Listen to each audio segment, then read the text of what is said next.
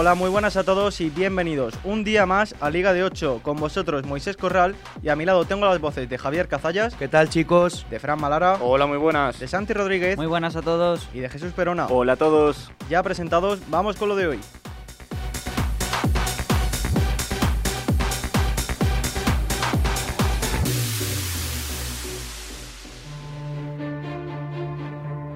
Habíamos empezado muy bien, fuerte el partido, marcando el gol y, y, a partir de ahí creo que el equipo ha creído un poco más de que la victoria podía estar ahí. Puede llegar Álvaro y el gol. Gol, gol, gol, gol, gol, gol, gol, gol, gol, gol, gol, gol del Rayo. Gol. Y en uno de los mejores momentos, más cómodos nuestros, viene el, el golazo que hace Borja. Y... Balones para Borja, qué bueno. Borja ahí en una baldosa, marchándose de uno, de dos también. Puede chutar, qué golazo. ¡Qué golazo! ¡Qué golazo! Se ha sacado de la chistera Borja. De la nada, gol, gol, gol, gol, gol, gol, gol. Y bueno, el segundo también ha sido, ha sido un golazo. Y... Ello, rasea para William. Oh. William, vaya caño que ha tirado William, pero William. Gol, gol, gol, gol, gol, gol, gol, gol. Ha salido bien la jugada, pero lo más importante ha sido la victoria. Hemos hecho un, un partidazo. Sí, obviamente es un buen resultado, eh, pero queda, queda muchísimo, queda mucho hasta la, hasta la vuelta. Nos vamos contentos porque pudimos ganar el primer partido, pero todavía falta mucho para clasificar. No hay euforia ni nos sentimos clasificados, ni mucho menos. La gente sabe que nosotros vamos a ir allá sin, sin miedo y tratando de corregir los errores que hemos hecho hoy para poder mejorarlos ahí. Ahora realmente es como si vas allá a un partido normal y, y te han metido gol nada más empezar. Y tienes que darle la vuelta a eso. Muniain que va a poner la falta para el remate 5 del Athletic, el centro pasado. Gol, gol, gol, gol, gol, gol, gol, gol, gol, gol. Del de siempre, de Raúl García. Recortando, Guedes, primer palo, ha sacado gol. Gol, gol, gol, gol, gol, gol, gol, gol, gol, gol, gol. De Hugo Duro para el Valencia. No, estamos tranquilos, sabemos que allí podemos ganar tranquilamente, pero hay que hacer las cosas bien. Eh, por eso digo que hay que analizar, hay que eh, pensar que, en qué hemos fallado, en qué podemos mejorar y a partir de ahí, pues bueno, que todo lo demás cambie también. Cuando el partido va a la versión de uno de los contendientes, pues el otro tiene más dificultades. Y nosotros en el segundo tiempo pues generamos muy poco. Para jugar en casa, demasiado poco. Un rival como es el Atleti que está en un estado de forma fantástico, que viene de eliminar al FC Barcelona, al Real Madrid y creo que es un, un, resultado de mucho mérito. Y bueno, tenemos la sensación de que podríamos haber conseguido incluso la victoria y habernos señalado el penal a, a Duro.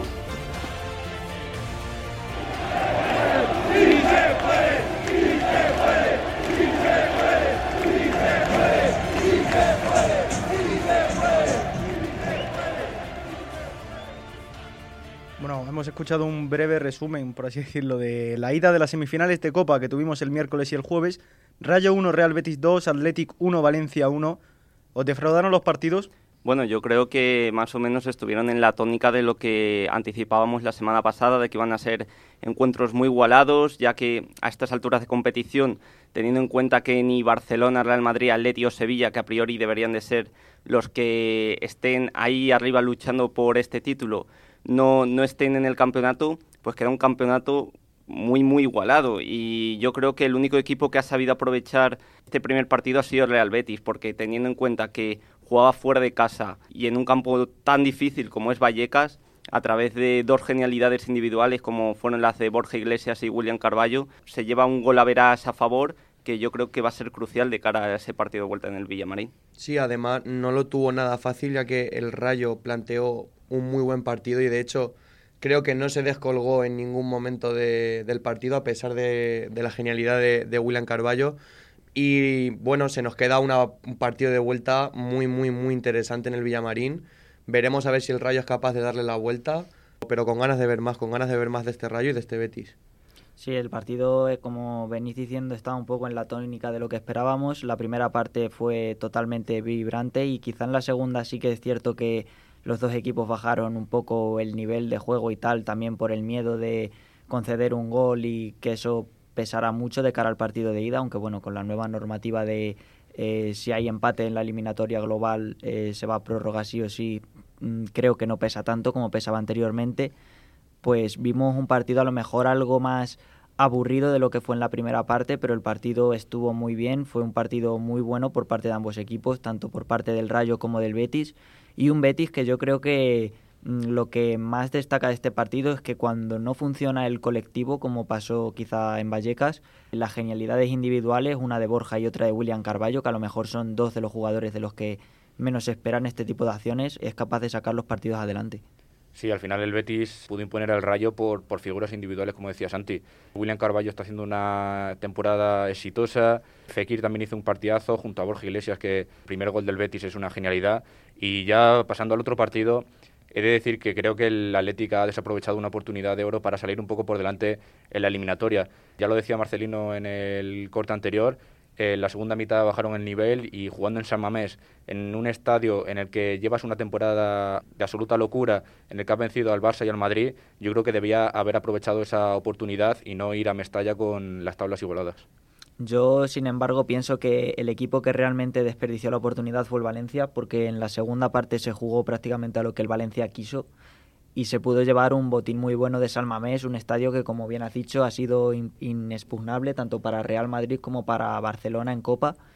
Y el Valencia, creo que teniendo una plantilla algo inferior o al menos del nivel del Athletic, eh, sale muy reforzada de lo que fue el partido. Quizá la nota negativa del encuentro para mí es, como dijo Marcelino en rueda de prensa, no sé si lo hemos escuchado, me parece que no estaba al corte, que solo se jugaron unos 44 minutos de juego o algo así los árbitros deberían mirárselo para el siguiente encuentro y favorecer más el espectáculo y el juego. Sin embargo, Santi, yo creo que coincides conmigo, estuvimos viendo el partido, en que no se hizo mm, quizás pesado o algo difícil de ver, porque el dinamismo que le metieron los dos equipos al, a la intensidad del juego era un correcalles eso, o sea, siempre estábamos hacia arriba y hacia abajo, y yo creo que las interrupciones no tuvieron tanta influencia en el partido.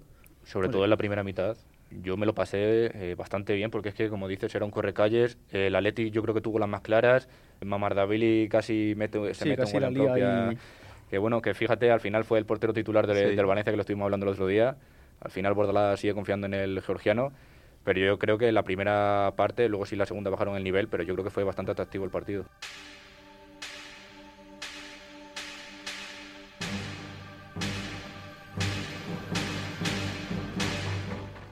Turno de la liga en la que será la jornada 24 que arranca esta misma noche con el Sevilla-Elche. Abróchense los cinturones porque el Elche llega al Sánchez Pizjuán a todo gas. El equipo alicantino ha salido indemne en sus últimos encuentros y ahora busca su sexto partido consecutivo sin perder. Mucho trabajo el que tendrá que hacer el Sevilla si no quiere alejarse de la carrera por el título. Ya el sábado empieza con el Cádiz-Celta. Los andaluces buscan salir de los puestos de descenso y recortar la distancia de 5 puntos que tienen con el Mallorca. No lo tendrán nada fácil, pues el Celta, que acumula ya 3 partidos sin perder, quiere seguir manteniendo la pelea a sus rivales directos y luchar por un puesto en Europa. Uno de los partidazos, Villarreal-Real Madrid. Que nos envidien los ingleses. El submarino de Emery navega a toda velocidad, aunque no podrá contar con su periscopio Gerard Moreno. Enfrente, tras el empate de la ida, el Real Madrid que tiene más puesto el ojo en París que en Castellón. Aún así, partidazo en mayúsculas. Y seguimos con el Rayo Osasuna. Tras la derrota en Copa ante el Betis, los de la franja lucharán por acercarse a unos puestos europeos que parecen alejarse. Por otro lado, los de Arrasate irán a por una victoria que se presume muy complicada en casa del tercer mejor local de la liga. Cerramos el sábado con Derby, Atlético de Madrid, Getafe. El Atleti de Simeone continúa en una tormenta de arena de la que es incapaz de ver la salida. Tras el fiasco en el Camp Nou, se enfrentarán al renovado Getafe de Quique Sánchez Flores en un choque que no dejará indiferente a ningún equipo. Ya el domingo lo abre el Alavés Valencia. El Alavés lleva 11 jornadas sin saber lo que es ganar y debe hacerlo pronto ya que cada vez la salvación está más lejos. Enfrente tendrá el Valencia de Bordalás, que tras la incorporación de algunos jugadores importantes como Brian Hill, desean colocar al Valencia en el lugar que se merece. Seguimos con el Levante Real Betis. Los granotas, con una simple victoria y con todo de cara para defender, quieren lograr la heroica y dar una alegría a una afición muy mosqueada, frente a un rival con resaca de copa que está realizando su mejor temporada de la última década el Betis de Pellegrini. A media tarde, Real Sociedad Granada. Ambos conjuntos no pasan por su mejor momento. Los locales suman solo una victoria en liga en tres meses, mientras que los de Robert Moreno encadenan cinco encuentros sin ganar. Una victoria podría suponer un punto de inflexión para los dos equipos. Y cerramos la jornada dominical con el español Barça. Cantan los periquitos ya que llega una nueva edición del derby catalán en Cornellá. Los blanquiazules van cuesta abajo sin frenos, mientras que la chavineta ya empieza a carburar. Tres puntos en juego y 90 minutos que nos harán disfrutar. El lunes cierra la jornada 24 el Mallorca Athletic. Los Baleares, fuera de los puestos de descenso, no quieren relajarse. Aunque tienen varios puntos más que el antepenúltimo clasificado, una derrota les complicaría su situación. Y es que se enfrentan al Athletic Club, que tras encadenar buenos resultados tiene puesta las miras en Europa. Sin duda, un partidazo en las islas.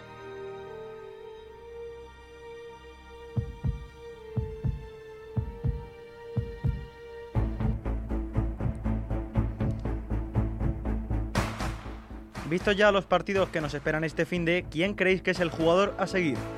En Nesiri, porque el Sevilla necesita su máximo goleador de la temporada pasada para reengancharse a lo que sería la lucha por la liga y su equipo además no atraviesa el mejor momento a nivel goleador y parece que sus compañeros de delantera no acaban de dar con la tecla.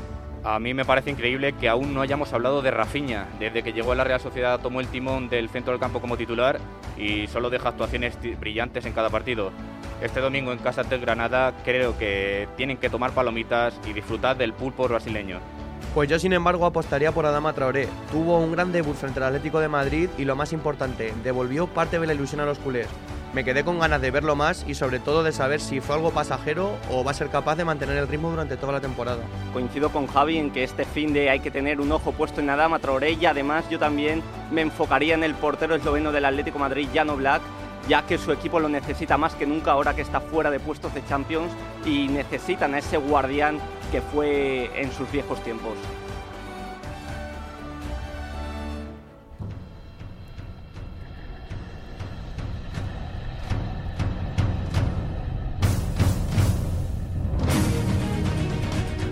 Llega el turno ahora de una nueva sección que se abre de cara al panorama internacional, donde vamos a rescatar los partidos más atractivos. Que choques no nos podemos perder. El partido más interesante bajo mi punto de vista del fin de semana va a estar en Italia, el Nápoles-Inter, eh, y es que estamos hablando que se enfrentan el primero y el segundo de la Serie A que solo les separa un punto en la clasificación y que además los precedentes de los partidos entre ellos han sido igualadísimos y muy entretenidos. Espero partidazo en Nápoles.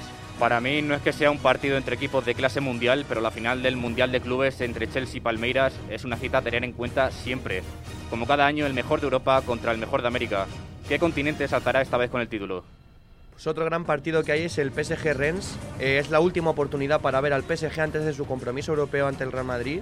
Eh, hay varias incógnitas abiertas sobre si llegará Neymar, si llegará Ramos. Veremos a ver si Pochettino opta por poner la misma alineación o prefiere hacer rotaciones para que los titulares lleguen a la eliminatoria fuertes contra el Real Madrid. Lo que está claro es que tenemos un fin de semana repleto de partidazos. El Manchester United se juega en Inglaterra ese pase a, la Champions, ya que ahora mismo está sufriendo bastante. Ragnick no da con la tecla y en Italia, que ahora mismo yo veo la competición más abierta de todo el panorama europeo, el Atalanta y la Juventus están jugando el pase a la Champions, cuarto y quinto clasificado en un choque que, que será trepidante.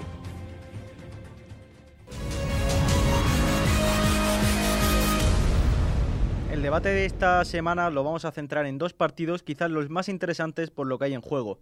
Por una parte, el Villarreal-Real Madrid, que sirve también como último test para los de Ancelotti, ya lo comentaba Javi antes con respecto al PSG. ¿Creéis que la alineación que, por ejemplo, ponga Carlo Ancelotti en este partido puede ser la que apostará en París? No totalmente, yo creo. Llega la duda de Benzema, Mendy no creo que tampoco llegue para el partido contra el Villarreal. Y yo creo que son dos jugadores que si están listos para el martes, eh, Ancelotti lo va a alinear. También yo creo que es buena ocasión para poner a Jovic, que el otro día, en los pocos minutos que jugó junto a Eden Hazard, realizó unos buenos minutos. Y en el centro del campo y en la defensa yo creo que sí va a mantener los mismos de cara al partido del martes. Hombre, más que buena oportunidad, yo creo que es obligación poner a Jovic porque a falta de Benzema, si no llega al partido, para darle también descanso para que llegue a tope contra el PSG, hemos visto que, eh, por ejemplo, cuando jugó con el Athletic Club, puso a Asensio de 9, falso 9, teniendo a Jovic y no funcionó para nada. Creo que estos partidos son los que realmente necesita Jovic, jugadores que no juegan actualmente, y es una muy buena ocasión para poder ver al serbio. Es que si tuviéramos en cuenta lo que haría quizá un entrenador distinto, yo apostaría por unas rotaciones pero Carlo Ancelotti nos ha demostrado que no rota mucho porque confía plenamente en los 11 y parece que en los del banquillo no tanto. Yo sí creo que coincido con vosotros en que los cambios que hará serán obligados, pero tampoco va a hacer mucha rotación porque al fin y al cabo es un partido en el que te juegas tres puntos muy importantes eh, fuera de casa en la cerámica, que siempre es un estadio bastante complicado, y el Real Madrid ahora mismo está a seis puntos del Sevilla. O sea, es una distancia, tiene cierta comunidad, pero tampoco se puede relajar. Vinicius y Asensio serán titulares y en el minuto 60 meterán a Rodrigo y Eden Hazard para darle descanso de cara al martes porque Vinicius, bueno, llega de no jugar el último partido por sanción, necesita coger ritmo de nuevo y va a jugar lo mínimo para, para, estar listo para el martes. Pero es que tampoco podemos pasar por alto lo duro que es el estadio de la Cerámica y lo bien que viene el Villarreal en las últimas jornadas, que ganó en el Villamarín en un auténtico partidazo y aunque haya perdido otra vez a Gerard Moreno. Parece que el equipo por fin está consiguiendo adaptarse a esta temporada y por fin está en esos puestos en los que se presumía que iba a estar el equipo. Y con opciones de ir a Champions, porque es que el Villarreal ahora mismo está sexto, pero está a tres puntos del Barcelona, que es el cuarto clasificado. Entonces hay muchas opciones, el Villarreal se lo juega y yo creo que el Real Madrid no, no puede dar su brazo a torcer en este encuentro. Sí, pero estamos hablando de Vinicius y Asensio, los titulares del Madrid. ¿Sabes? Que el Madrid, Ancelotti no se está dejando de lado la liga ni nada. Estamos dando por hecho que va a ser un partido fácil cuando no. Es un equipo que, y más en su campo, que le suele dar pelea al Real Madrid y bueno, a todos los equipos, pero especialmente al Real Madrid. No se le ha dado demasiado bien el Villarreal los últimos partidos, entonces cuidado porque lo principal son conseguir los tres puntos y luego ya habrá que pensar en el partido de PSG. A mí me da la sensación de que el Real Madrid va a salir con más dudas que certezas del partido de la cerámica. O sea, bien en parte por las rotaciones de Ancelotti, o sea, nulas, bien porque va a apostar por los titulares y van a hacer un mal partido, y además porque es que mm, llegas con un equipo mermado en el sentido de que no están Mendy y Benzema al 100%, quizás tampoco le estén para el martes, o sea que ya como que te estás poniendo una losa en tu propia espalda. Aparte, como hemos dicho, el rival que también juega y el Villarreal quiere aprovechar su buen momento, y luego que mm, hay algunas decisiones del entrenador que yo no comprendo, como la de apostar, por ejemplo, por Isco, por mucho que a ti te guste más, de falso 9 en lugar de Jovic. Si necesita, si necesita gol, al fin y al cabo lo que tienes que poner es un delantero. Comentaba Santi también antes el nombre de Jovic, que ha sonado aquí en la mesa junto al de Isco, y a mí me gustaría también sacar el de Gareth Bale, que lleva en el ostracismo como 3-4 meses sin jugar. Os pregunto si creéis que los puede hacer jugar Ancelotti o a lo mejor van a ser van a seguir pasando desapercibidos de cara tanto a este partido como a la propia eliminatoria.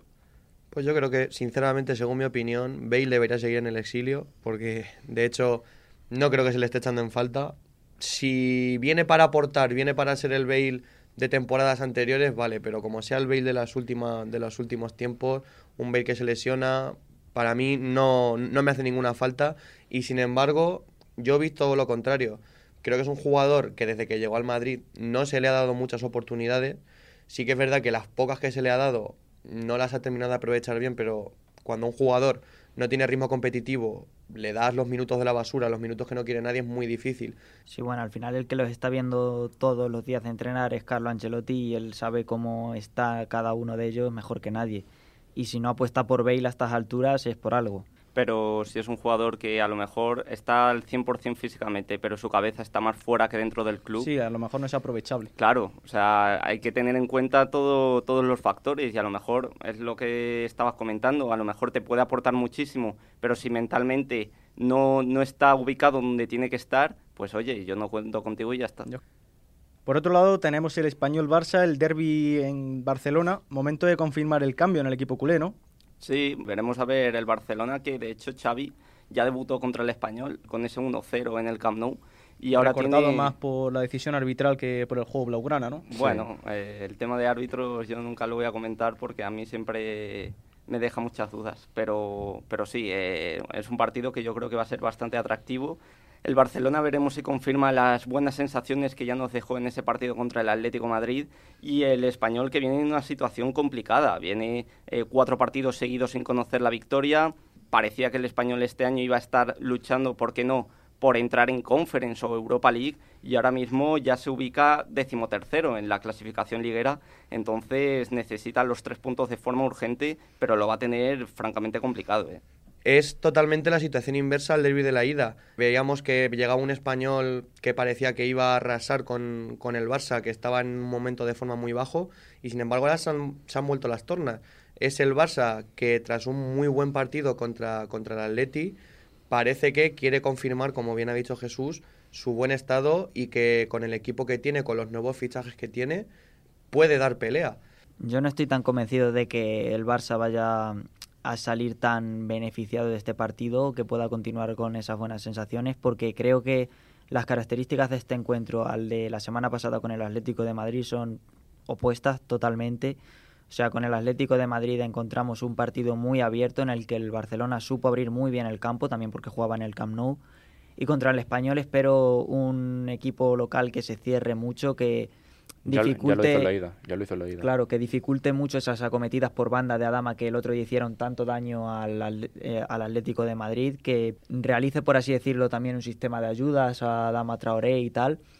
Entonces, creo que en este tipo de partidos, como ya vimos ante el Alavés, el Mendizorroza, el Barcelona va a sufrir algo más que en los encuentros en el Camp Nou contra equipos de mayor envergadura y que se supone que bueno que también pueden proponer mucho juego como, como puede ser el Barcelona. Sinceramente espero un gran partido, pero espero también un partido algo más descafeinado o más aburrido que el que vimos la semana pasada en el Camp Nou. Pero yo creo que el Barcelona, tú decías que se le va a complicar bastante y que por eso no va a ser un partido tan eh, decisivo de cara a, a, las buenas sensaciones que puede venir arrastrando el Barcelona, pero tiene que demostrar el, equipo de Xavi que se puede adaptar a, a, cualquier tipo de situación. El otro día te tocó un partido que, como tú bien dices, el Barcelona logró abrir muy bien el juego y a lo mejor en este partido es todo lo contrario, te encuentras una defensa en bloque bajo súper cerrada. Adama, yo por eso coincido con Javi en que va a ser uno de los jugadores a seguir, porque el otro día estuvo en su salsa. Hay que tener en cuenta que no se va a enfrentar a Hermoso, se va a enfrentar a uno de los laterales izquierdos más rápidos de la liga y que mejor forma está en el español, como Pedrosa. Claro, por eso va a ser digo, completamente diferente que yo creo que, Por eso digo que yo creo que Adama va a ser clave y va, va a haber que echarle un ojo esta semana porque a ver si logra seguir con, con, esa, con ese buen rendimiento que ya nos dio la semana pasada. Yo creo que el Barça se debe centrar más en ser resultavista que en jugar bien. Más que nada porque creo que en Liga son varios meses los que no consigue ganar dos partidos seguidos o incluso tres partidos seguidos.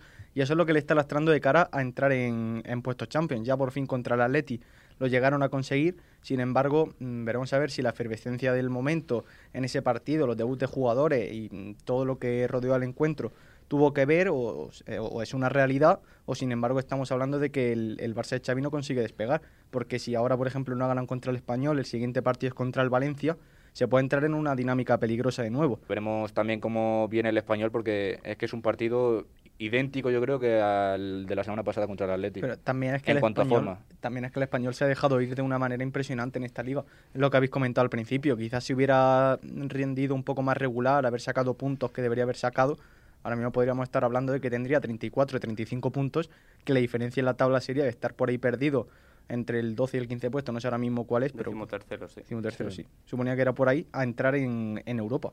Si llega a jugar el español toda la temporada, igual que al principio, cuando ganó, por ejemplo, al Real Madrid, es como dice Moy, ahora mismo estaría de los puestos de arriba sin, sin lugar a dudas. yo, yo, creo que no tiene, no tiene plantilla para, para luchar por los puestos europeos, eh, sinceramente. Con todos los equipos que hay ahora en la Liga de Villarreal, Real, Atleti, Betis. Eh, pero eso, eso era lo mismo que le podría haber beneficiado, porque ninguno está dando como un paso al frente decisivo para meterse así de lleno, más allá del Betis, que ahora veremos a ver cómo le vienen los partidos después de su derrota contra el Villarreal, que parecía que había cogido colchón.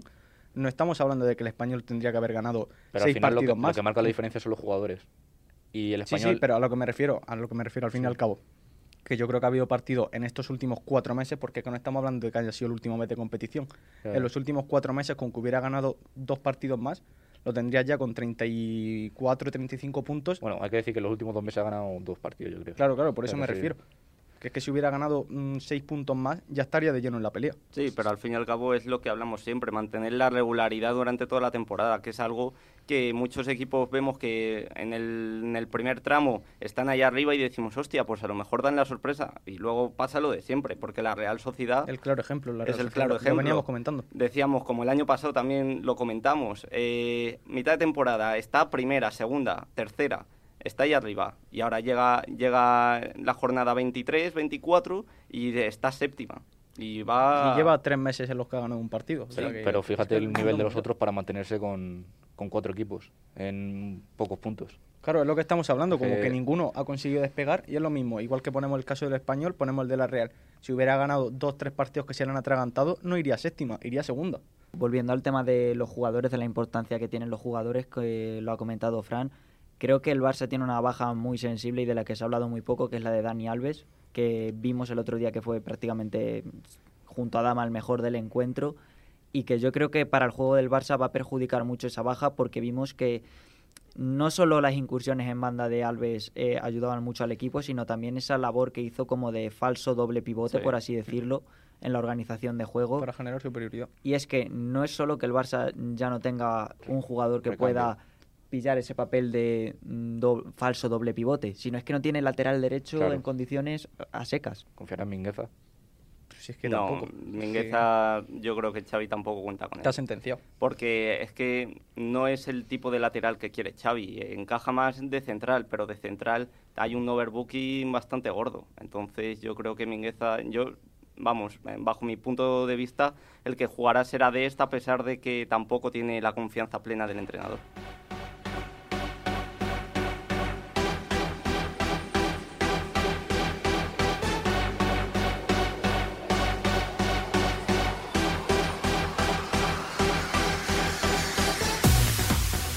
Todo analizado y con un debate que se queda sobre la mesa, llegamos ya al final del programa de hoy. Ha sido un placer, Santi. Un placer, hasta la próxima. Javi. Un placer, chicos. Jesús. Nos vemos. Y Fran. Adiós. Hasta el viernes.